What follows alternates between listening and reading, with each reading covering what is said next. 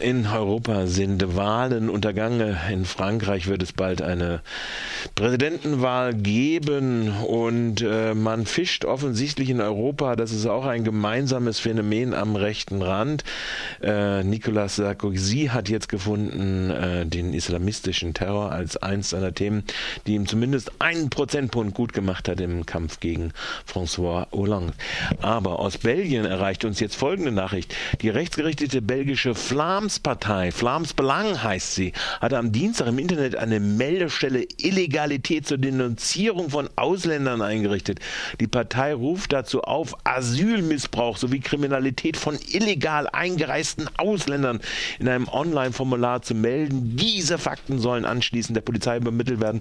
Antirassismusorganisationen verurteilen den Schritt scharf und vergleichen die Flams-Blockaktion mit Methoden der Nazis.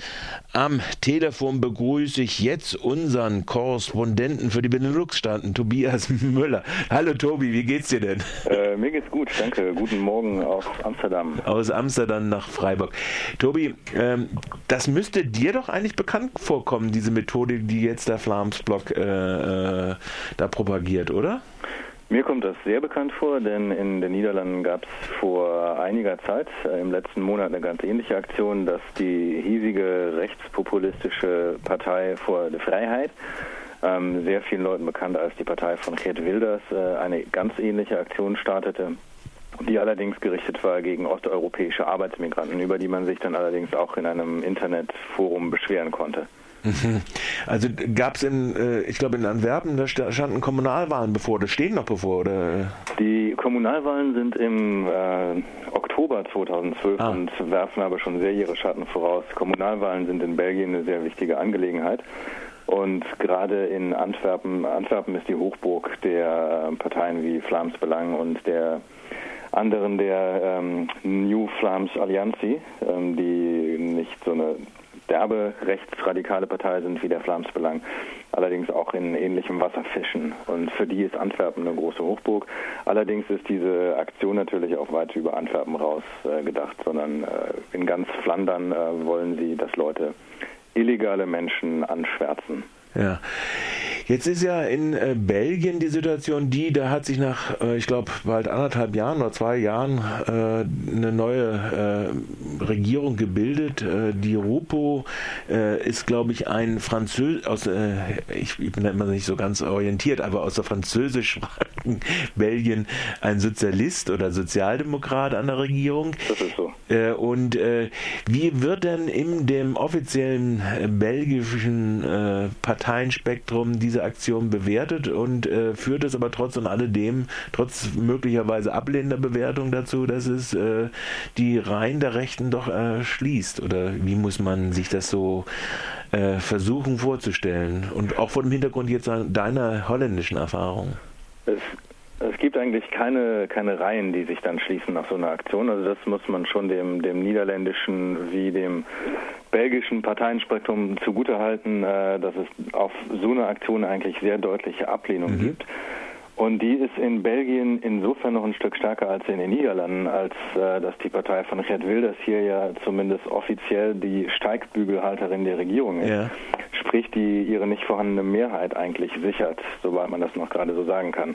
Aber diese Funktion hatte sie zumindest in den letzten anderthalb Jahren und ist insofern nicht so geächtet, wie es der Flamsbelang in Belgien tatsächlich ist. Herr Flams Belang hat, seit er besteht, äh, wurde eigentlich immer mittels eines Cordon sanitaire versucht, ihn draußen zu halten, ihn nicht an irgendeiner ähm, politischen Macht zu beteiligen durch sämtliche anderen Parteien. Und das muss man tatsächlich nun auch so sagen. Es gibt keine Partei, die sich in irgendeiner Form äh, in Belgien so einer Methode auch nur ansatzweise nahe fühlt. Selbst die äh, New Flamse Allianzi, äh, die bei den letzten Wahlen sehr stark geworden ist. Das sind nicht ihre Methoden, muss man sagen. Also das heißt, in Belgien ist da äh, zwar die Stabilisierung dieses rechten Parteienblocks äh, in der Wählerschaft vorhanden, aber er wird im Prinzip aus der politischen Machtelite rausgehalten. Kann man das so sagen? Also aus den politischen Entscheidungsbildungsprozessen rausgehalten. Das ist in den Niederlanden ein bisschen anders, oder? Ich wollte gerade noch mal anmerken, in Belgien sieht es so aus, dass der Flamsbelang der ja eine deutliche Spanne von vielleicht 10, 15 Jahren wirklich sehr, sehr stark am Steigen war. Ja. Dass der inzwischen sehr deutlich auf dem absteigenden Ast ist. Mhm. Und ähm, naja, die Stimmen von ihm sind eigentlich aufgesogen worden durch diese New Flamse Allianz, mhm. die Neuflämische Allianz, die auch die Unabhängigkeit von Belgien für sich fordert, die auch, lassen, lassen wir sagen, eine eine rechtskonservative ähm, Partei ist, äh, wirtschaftlich äh, sehr marktliberal, mhm. aber nicht in dem Fahrwasser schwimmt wie der alte Flams Belang bzw. Flams Block schwamm. Und die haben eigentlich diese ganzen unzufriedenen Stimmen am rechten Rand mit ein bisschen moderaterer Rhetorik eigentlich alle aufgefangen. Das heißt, der Flams Belang ist inzwischen auch äh, wirklich auf dem Weg zur Splitterpartei, muss man sagen. Mhm. Die sind nicht mehr, was sie in den 90ern waren, mhm. mhm. als äh, das Wort des Flams Belang tatsächlich Europa erschreckte. Mhm. Also das heißt, die neue Allianz, die neue flämische Allianz hat diesen äh, Bestand äh, für sich rübergezogen. So, so kann man das äh, äh, zwischennotieren. Ganz genau, ganz ja. genau. Und sie haben nicht diese äh, rabiat xenophobe Rhetorik. Sie haben die ganz normal xenophobe Rhetorik, die es in diesem Spektrum gibt, aber nicht in der Form wie der Flams Belang. Und das muss man durchaus unterschiedlich dann gewichten. Und das wird also diese Aktion, die jetzt gestartet worden ist, wird äh, wohl kaum dann den Flams Belang wieder in die Vorderhand bringen oder innerhalb dieser, dieser Parteienkonkurrenz? Nee, das, das wird mit Sicherheit nicht geschehen, denn ähm, was passiert ist in Belgien, ist, dass die New Flamse Allianz hier bei den letzten Wahlen eben sehr stark abgeräumt hat, äh, trotzdem außerhalb der Regierung äh, gehalten wurde. Also nicht, äh, man, man, niemand wollte mit ihr eine Regierung bilden. Äh, und das ist nicht in derselben Form passiert wie früher mit dem Flams Belang inmittels eines Cordon Sanitaire, dass man sagt, wir werden prinzipiell mit denen nicht zusammenarbeiten, sondern eher, man, es gab keine Anknüpfungspunkte. Was aber bedeuten wird, dass sämtliche unzufriedenen Flammen, und das werden eine ganze Menge sein, bei der nächsten Wahl noch rabiater auf äh, ja, diese New Flamse Allianz stimmen werden. Und das wiederum bedeutet auch, dass für den Flams-Block äh, ehemals den heutigen Flams-Belang wirklich die Luft ziemlich dünn wird und sie politisch äh, weiter auf dem absteigenden Ast sein werden. Ich denke nicht, dass diese Aktion ihnen irgendeine Form von Zulauf einbringt.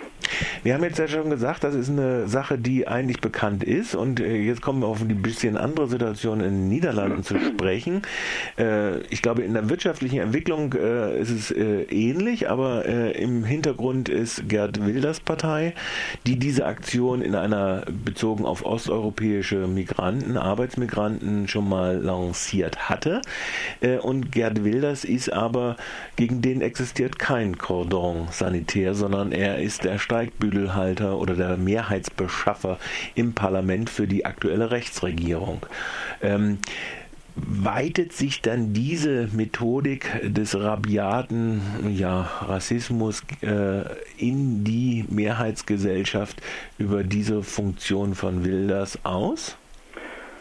In gewisser Weise könnte man das so sehen, in, ähm, wenn man die niederländische Konstellation bedenkt, die ja, wie wir gerade sagten, ist, äh, die Partei ist die Steigbügelhalterin und beschafft die Mehrheit, die eigentlich an sich nicht existiert für diese Minderheitsregierung.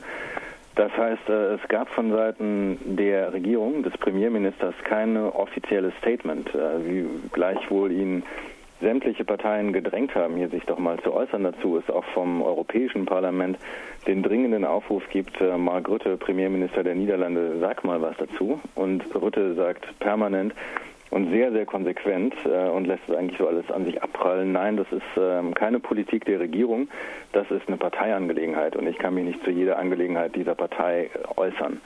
Das heißt, dadurch ist natürlich äh, ein bestimmter Effekt vorhanden, nämlich der, der sich darin äußert, es passieren solche Sachen. Eine Partei, die äh, eine große Partei ist, die eine wichtige Partei ist in diesem Land, ruft zu einer solchen Aktion auf und es gab wirklich tausende von äh, Rückmeldungen darauf, das muss man auch sehen. Und es gibt also das Denunziationspotenzial ist vorhanden. Also diese Bereitschaft zu denunzieren, äh, die gibt es gesellschaftlich gesehen. Man weiß nicht, was in den Meldungen drinsteht. Man muss dazu ja. sagen, es gab auch sehr viele, sehr viele äh, ablehnende Reaktionen. Es gab sehr viele Menschen, die eigentlich, äh, die einfach nur eine E-Mail geschickt haben dort äh, und einfach losschimpften, was es für unglaublich äh, miese ja. Methoden sind. Das gab es auch. Es gab sehr viel, sehr viel satirische Aktionen, die die ganze, das ganze Vorhaben hochnahmen und karikierten. Das gab es alles auch. Und was in den in den Tausenden ähm, Reaktionen äh, von Menschen, von denen die Wilderspartei sprach, was da drin stand, das wissen sie nur alleine. Und ob es wirklich äh, 10 oder 40.000 oder viele auch immer waren, das wird auch nur sie wissen. Aber das sind die Zahlen, die sie ungefähr hantierten, die sie gebrauchten. Und ähm, es sieht danach aus, als ob es ein gewisses Potenzial gibt. Denn ähm, ich denke auch nicht, dass, dass die Menschen, die von so einer Funktion Gebrauch machen, das unbedingt als Denunziation sehen. Mhm. Wir, ich habe es versucht schon ein bisschen so einzuführen. Das Ganze findet statt vor einer Entwicklung, äh, die dominiert wird, äh, namentlich auch durch die bundesdeutsche Politik äh, in Bezug auf die wirtschaftliche Entwicklung. Die Eurozone ist äh, in der wirtschaftlichen Entwicklung gerade äh, rückläufig, äh, steuert in gewisser Weise auf eine reale, also über die strukturellen Krisen hinweg auch auf eine weitere Krise hinein und hat insofern vielleicht auch ein bisschen Resonanzbodenmöglichkeiten dass man äh, mit so einer Politik, die dann immer sagt, uns Niederländer oder uns Belgier oder uns Flamen zuerst, äh, wo also ein bestimmter Bodensatz vorhanden ist an Plausibilitäten bzw. Vorteilsnamensgeschichten äh, in der wirtschaftlichen Entwicklung. Ähm, oder liege ich dort falsch? Oder ist das, äh, ist dies zu monokausal zu denken? Insofern nicht monokausal, als du ja noch nicht gesagt hast, dass da nicht noch ganz viele andere Sachen mitspielen können. Ich finde, das ist ein sehr, eine sehr richtige Deutung dieser Vorfälle. Absolut, denn das ist, was passiert. Das ist äh, diese Art von, von Denkstrukturen, die ja einfach ganz platt wieder in alte Sündenbock äh, Strukturen zurückfallen oder die wieder, wieder hochbringen, wieder bemühen, dass das äh, sehr viel Konjunktur bietet, die aktuelle wirtschaftliche und überhaupt gesellschaftliche Lage, dass man, dass solche Sachen, äh, naja, ganz schön ähm, wieder, wieder von Menschen äh, getragen werden oder, oder als normal empfunden werden, dass das äh, ja, man doch äh, innerhalb bestimmten Rückengruppen stärker zusammenrückt und andere da eben rausfallen. Äh, diese Denkstrukturen, denke ich, das ist, das ist eine Essenz von dieser von diesem Vorfall, ähm, ja, das, das hat damit Konjunktur, dem, dem ist damit wieder ein Aufschwung, ein Raum geboten, mit Sicherheit. Ja. Tobi, wir haben also jetzt geredet über zwei Formen.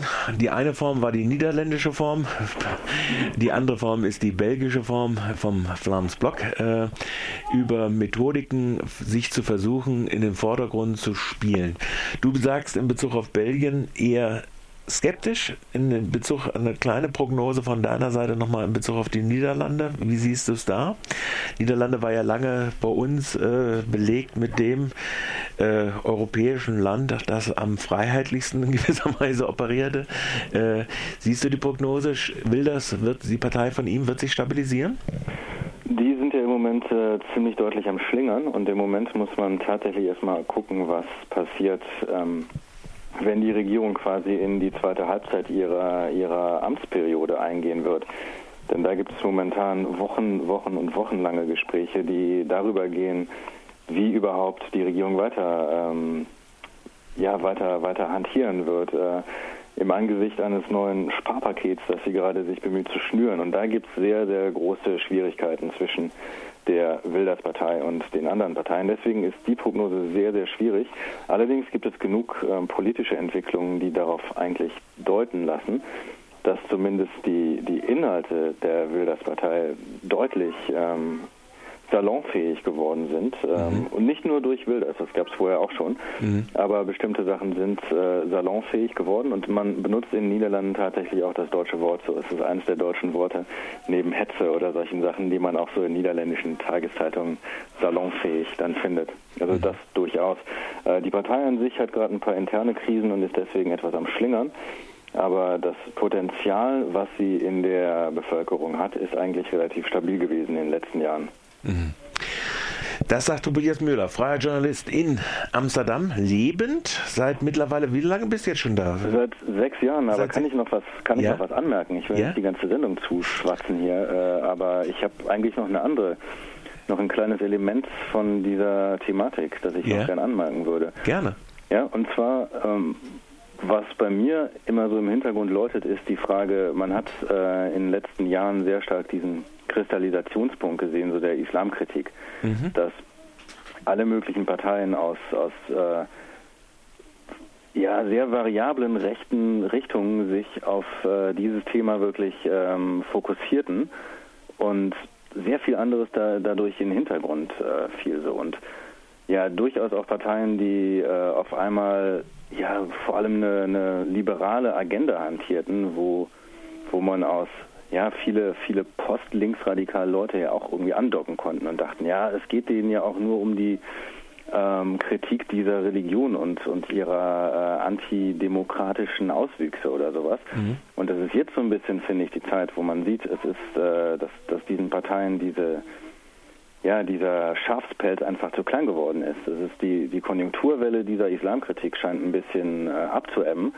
Und sie positionieren sich mit anderen Sachen am politischen Markt, das heißt mit solchen Aktionen zum Beispiel. Ich war mir zum Beispiel, ich habe äh, jahrelang, äh, nicht jahrelang, aber immer mal wieder mir die Frage gestellt, ist eigentlich die Partei vor der Freiheit, ist es rassistisch oder nicht? Es gab diese ganze Aufdröselung, reden Sie über eine Religion oder reden Sie über die Gläubigen dieser Religion? Und es gab plausible Momente, wo man denken konnte, sie reden tatsächlich über die Religion. Und ähm, mit dieser Aktion ist eigentlich recht deutlich, ja, es hat deutliche, deutliche rassistische Züge. Und über den Flams-Belang, äh, der ja tatsächlich auch aus einem Ja. Neonazi-Umfeld kommt, muss Ja. man gar nicht, gar nicht reden. Das heißt, das ist interessant, was anscheinend nach dieser Welle der Islamkritik und der Ko- Konjunktur dessen, was nach dieser Schafspelz-Verkleidung jetzt kommt und äh, wie gehen sie weiter, diese Parteien. Das finde ich bleibt interessant zu beobachten. Dann bedanke ich mich für auch noch diese Anmerkung. Tobias Müller, seit sechs Jahren in Amsterdam lebend und äh, einer unserer Benelux-Korrespondenten. Oder sagen wir, du bist ja nicht nur von uns, sondern der Korrespondent. Ich bedanke mich für das Gespräch, Tobias. Ich danke dir. Schönen Gruß nach Freiburg. Ja, schönen Gruß nach Amsterdam.